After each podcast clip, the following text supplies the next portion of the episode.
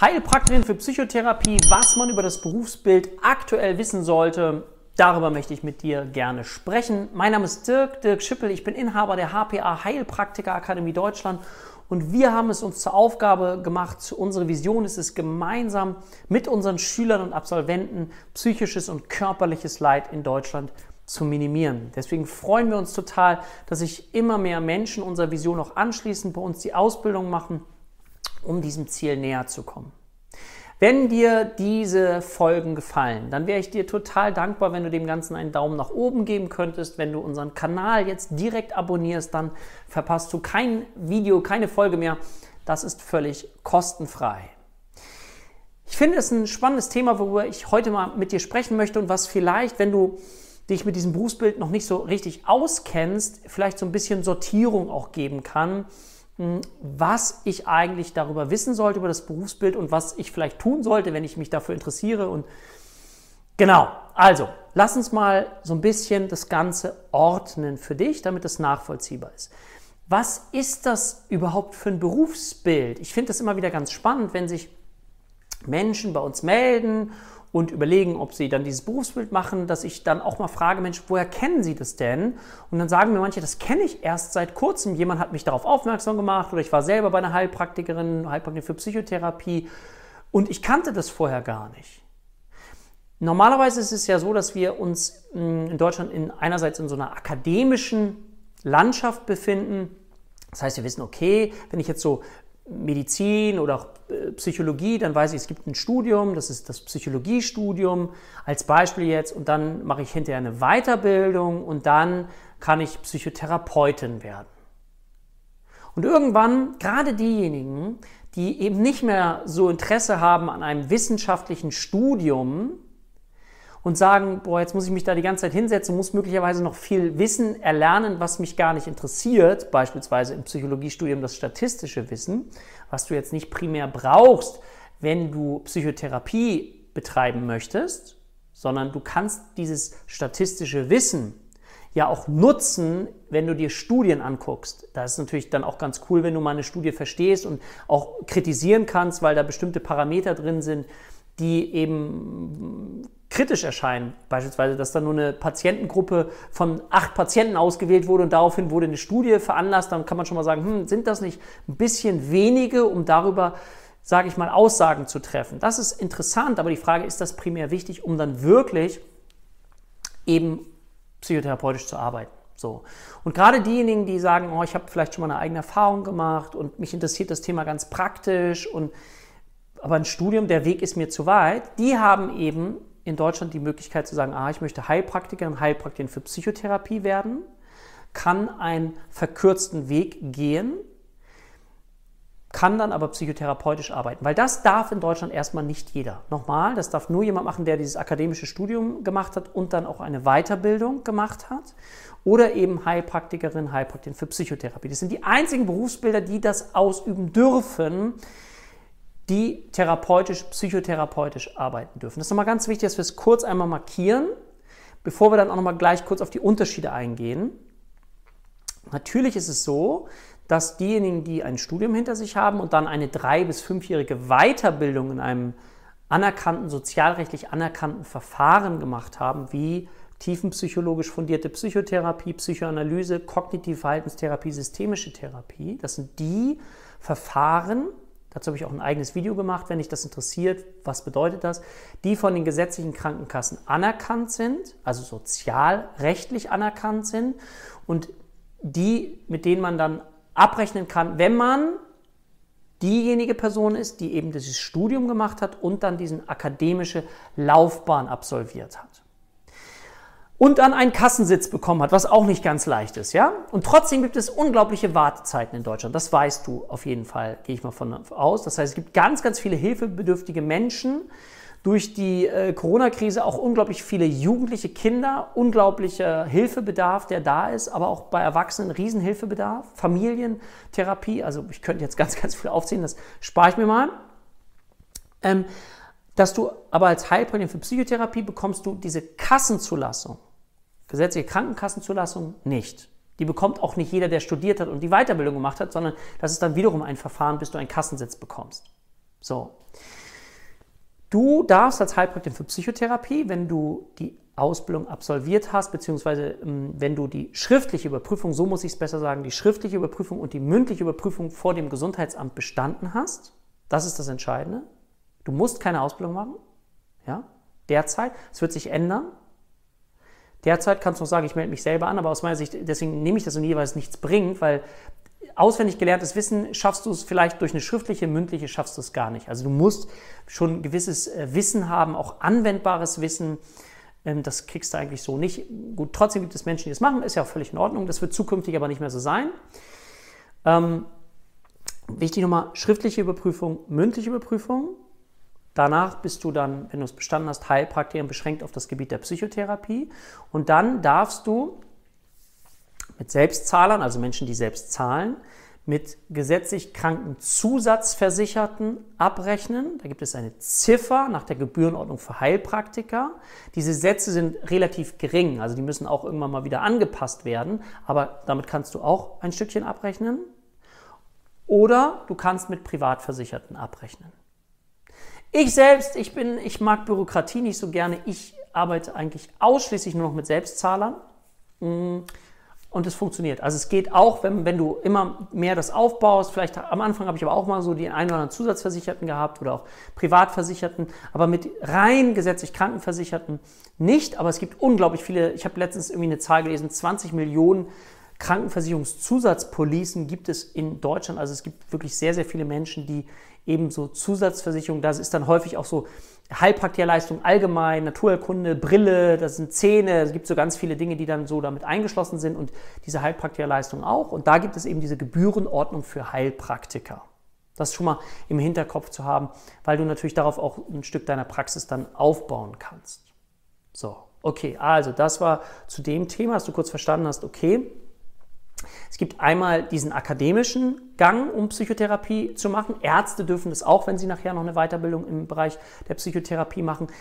Hm, die Ärzte, die das machen, oder auch die, die Psychologen, die das machen, die nennen sich dann nachher Psychotherapeuten.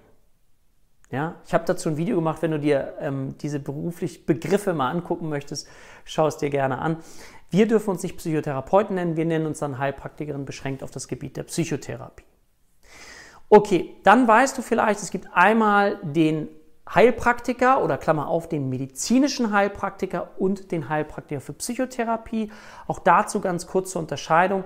Der medizinische Heilpraktiker arbeitet überwiegend mit naturheilkundlichen Verfahren wie Akupunktur, Homöopathie, Schüsslersalz. Da gibt es ja eine ganze Menge an Verfahren. Ist auch eher auf den Körper ausgerichtet. Na, das ist jetzt schon fast falsch. Da würden mir einige widersprechen, da bin ich sicher. Ähm, es geht um Ganzheitlichkeit, aber mh, mm, es ist so, dass wenn du medizinische Heilpraktikerin geworden bist, dann darfst du auch psychotherapeutisch arbeiten. Das ist mit inkludiert. Das ist aber etwas, was ich ein bisschen kritisiere und ich immer sage, wer als medizinischer Heilpraktiker auch psychotherapeutisch arbeiten möchte, der sollte bitte auch den Heilpraktiker für Psychotherapie noch lernen. So, also ist eher die Ausrichtung auf diese Ganzheitlichkeit äh, aus dem Körper heraus, auch mit Ernährung. Man kann ja so viele Dinge tun. Und diese Berufsbilder können noch nachher auch super integrativ zusammenarbeiten. Ne? Auch ein Heilpraktiker medizinisch und ein Heilpraktiker für Psychotherapie. Aber der Heilpraktiker für Psychotherapie ist eher dann eben im Gebiet der Psychotherapie unterwegs. Das ist meine Domäne und das lernt er dann auch in der Ausbildung. Ja, bei uns ist das diese einjährige Grundausbildung Heilpraktiker für Psychotherapie, wo es eben darum geht, Anamnese und diagnostisches Wissen zu erlernen, das Lernen über psychische Erkrankungen, Befindlichkeiten und auch einen Ausblick darauf zu geben, was kann man tun. Aber das Spezielle, das Spezifische ist Anamnese, Diagnostik und das Erkennen von psychischen Erkrankungen. Das ist der Schritt 1 bei uns. Der Schritt 2 ist dann bei uns diese zweijährige integrative Psychotherapieausbildung, die dann einen Schritt weitergeht und sagt, welche Psychotherapieverfahren gibt es jetzt, die ich dann anwenden kann für meine Patienten mit Therapieplan, mit allem drum und dran. Und bei medizinischen Heilpraktiker ist es dann so, dass der eben eine Akupunkturausbildung macht, eine Homöopathieausbildung oder diese andere Themen und er sich mehr in diesem Bereich spezialisiert und mehr diesen Körper mehr, sage ich, diesen Körper im Fokus hat, Psychosomatik, haben beide so im Blick und das ist so die, die Gemeinsamkeit und dann nachher der Heilpraktiker für Psychotherapie. So, okay, das war das dazu. Hm, jetzt nochmal ganz kurz. Es gab, ich glaube, es war dann 2019 schon, hm, ist ein Rechtsgutachten in Auftrag gegeben worden von der Bundesregierung, vom Bundesgesundheitsministerium für Gesundheit. Und das ist gerade aktuell. Da ging es unter anderem mal um die Frage der Abschaffung des Heilpraktiker für Psychotherapies. Das ist, ich sage mal, ich muss mal vorsichtig sein, eigentlich komplett vom Tisch ähm, weil es verfassungsrechtlich nicht durchsetzbar ist ähm, und vor allen Dingen, weil man dann die Heilpraktiker für Psychotherapie oder Heilpraktiker, die jetzt schon da sind, die müsste man in einen höheren Stand versetzen. Man kann also einen bestehenden Beruf nicht einfach abschaffen, das geht nicht. Aber, und das will ich jetzt nur ganz kurz machen, weil das ein sehr komplexes Thema ist, es ist so, dass sicherlich die Ausbildungsrichtlinien ange also die werden jetzt sozusagen umgesetzt, die werden sich angeschaut und es wird vereinheitliche Regelungen geben. Das ist an sich auch, finde ich, sehr positiv, aber muss halt schauen, das merke ich jetzt schon wieder, weil ich da auch engagiert bin, ist, da kommen ja viele zusammen mit ihren Wünschen und so und dann kann nicht immer was mega Gutes manchmal daraus werden, weil dann jeder alles so reinbringen möchte und deswegen würde ich dir empfehlen, wenn du sagst, du möchtest dieses Berufsbild lernen, ob medizinische Heilpraktiker oder Heilpraktiker für Psychotherapie, dass du jetzt beginnst. Es wird sicherlich auch Übergangsfristen geben, aber dass du jetzt beginnst, äh, um noch die Überprüfung zu diesen jetzigen Bedingungen zu machen, bevor es neue Bedingungen gibt, die definitiv strenger werden werden. Ja, es wird auch eine gewisse Anzahl geben an Stunden, die dann zu absolvieren wird. Es wird alles ein bisschen strenger werden. Wie gesagt, es hat Vor- und es hat Nachteile, aber auch gerade wenn du sagst, ich bin nicht so ein Prüfungstyp und ich möchte mehr Freiheit haben, ich selber habe den Wert Freiheit in mir. Deswegen, dann würde ich dir raten, bitte äh, fang zügig an, damit du dann zu Ende bist und die anderen Regelungen dann für dich nicht mehr zutreffen. Jetzt fragst du mich vielleicht, ja, wann treffen die denn zu? Das kann ich dir nicht sagen. Das dauert sicherlich auch noch. Ähm, wir haben jetzt erstmal Bundestagswahl und bis das dann alles durch ist, da wird noch, was weiß ich, ein, zwei Jahre vielleicht vergehen. Aber aus diesem Grund macht es dann Sinn. Vielleicht auch länger, ich weiß es nicht. Ähm, aber es wird da etwas kommen. Und deswegen wollte ich dir das nochmal kurz sagen, damit du das nachvollziehen kannst. Oder wenn du auch etwas siehst in den Medien, ja, der Heilpraktiker wird abgeschafft, das kannst du eigentlich vergessen. Aber wie gesagt, es wird angepasst. Und das hat alles immer Vor- und Nachteile.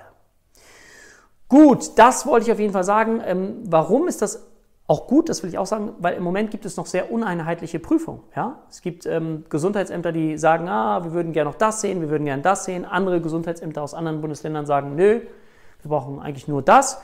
Und das macht es sehr uneinheitlich und das ist natürlich super, dass wir eine Bestrebung haben, das zu vereinheitlichen, das ein bisschen objektiver zu machen. So. Deswegen haben wir bei uns, wie gesagt, die einjährige Grundausbildung Heilpraktiker für Psychotherapie und die zweijährige Therapieausbildung, integrative Psychotherapieausbildung, die dann genau darauf einzahlt. Wir empfehlen definitiv beides, weil du auch beides brauchst nachher für die Praxis.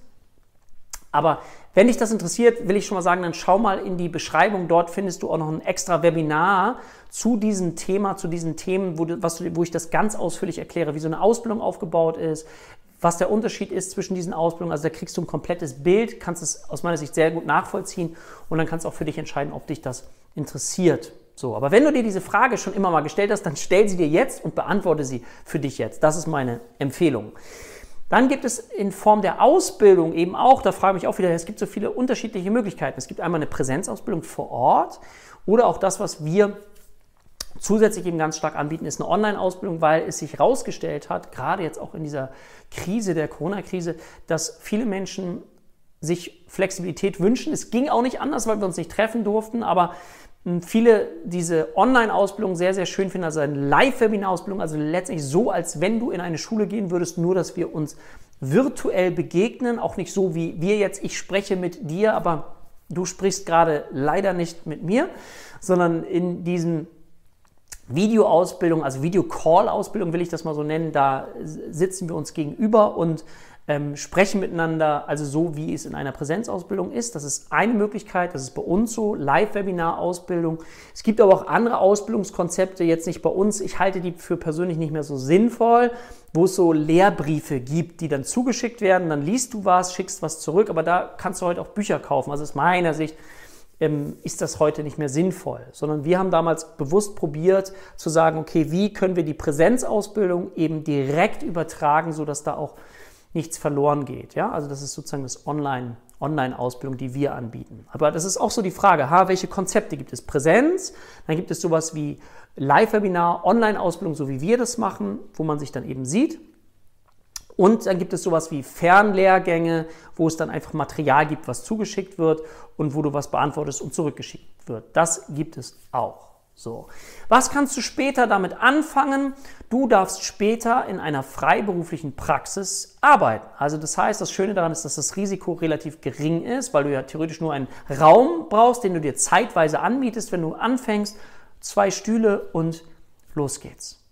Gleichzeitig kannst du auch in Firmen, das mache ich sehr viel, auch noch betriebliches Gesundheitsmanagement, nur mal als Stichwort will ich dir geben, dass auch Firmen verpflichtet sind, etwas für die psychische Gesundheit ihrer Mitarbeiter zu tun. Das nennt sich dann auch der Bereich der Gefährdungsbeurteilung. Also da gibt es eine Möglichkeit, erstens freiberufliche Praxis, betriebliches Gesundheitsmanagement. Ich habe ähm, in der Schule Menschen gesehen, die dieses Berufsbild für sich genutzt haben. Ich habe Menschen in Altersheimen gesehen. Also gibt es viele Möglichkeiten. Generell ist es aber so, dass dieses Berufsbild nicht sehr auf eine Angestellten-Tätigkeit sich bezieht. Das gibt es auch, aber sehr selten, sondern eher in diesem Rahmen, den ich dir gerade erzählt habe zahlt für mich auch auf das Thema Freiheit wieder ein. Ähm, ja, kannst ja überlegen, wie das für dich dann ist. Es gibt auch Menschen, die sagen, okay, ich bin jetzt noch einerseits mit dem einen Berufsbild beschäftigt und baue mir dann Schritt für Schritt eben dieses neue Berufsbild für mich auf. Also wir bieten das Ganze auch in berufsbegleitenden Ausbildungen an. Das machen viele, damit du eben nicht von jetzt auf gleich sagen musst, ich gehe volles Risiko. Das ist eben der Vorteil auch wie ein Studium, das du ja auch erstmal finanzieren musst, wo du voll reingehst, sondern das ist eben möglich, berufsbegleitend noch aufzubauen. Deswegen sollte man die Chance vielleicht auch noch nutzen. Wie viel kannst du verdienen? Das kommt auch an. Ich gebe mal ein Beispiel bei mir. Ich habe damals mit 60 Euro pro Stunde angefangen, bin jetzt gerade bei 160 Euro für 50 Minuten, weil ich irgendwann gelernt habe, dass zwischen den neuen Patienten immer noch ein bisschen Zeit da sein sollte, sonst komme ich in Verzug. So. Und da musst du auch gucken, wie viele Patienten kannst du am Tag machen. Das kannst du dir dann selber ausrechnen. Aber je besserer, stärkerer du Experte du wirst, desto mehr Geld kannst du nehmen. Je mehr Menschen dann zu dir wollen, ist doch ganz, ganz klar. Das darfst du für dich selber dann ein bisschen finden. Wie läuft die Prüfung ab? Ich habe es schon gesagt, schriftliche Überprüfung, Multiple Choice. Wenn du die bestehst, dann kommst du in die mündliche Überprüfung. Dort wird meistens ein Fallbeispiel äh, abgewickelt und weiteres Wissen abgefragt. Wenn du das dann bestanden hast, dann bist du Heilpraktikerin beschränkt auf das Gebiet der Psychotherapie. Ein weiterer Faktor, den ich auch noch kurz ansprechen möchte, den ich aber auch in anderen Videos angesprochen habe, ist, dass du Therapiefreiheit hast. Du darfst das Therapieverfahren anwenden, was du gelernt hast, was du gerne für dich nutzen möchtest. Unsere Schüler nutzen dann diese integrative Psychotherapie, sofern sie dann eben die Ausbildung dazu gemacht haben und sich dafür interessieren, weil es eben aktuelle Psychotherapie-Forschung entspricht. Und ich lade dich natürlich ganz herzlich ein, dich darüber auch zu informieren und egal ob bei uns oder woanders, etwas zu machen, was aktueller Psychotherapie-Forschung orientiert ist und was sehr modern ist, damit du eben auch ein Unterscheidungsmerkmal hast zu anderen Therapeuten. Also immer up-to-date zu bleiben. Das ist meine Empfehlung und da gebe ich, das gebe ich gerne an meine Schüler auch weiter. Genau. Das war mal so, finde ich, das, was du über das Berufsbild wissen solltest, in Kurzform. Ich habe es so kurz gemacht wie möglich. Wie gesagt, wenn es dir gefallen hat, wäre ich dir sehr dankbar für einen Daumen nach oben. Schreib deine Kommentare unten rein. Und ich freue mich auf die nächste Folge mit dir und sage für heute Adieu und Tschüss. Bis bald. Dein Dirk.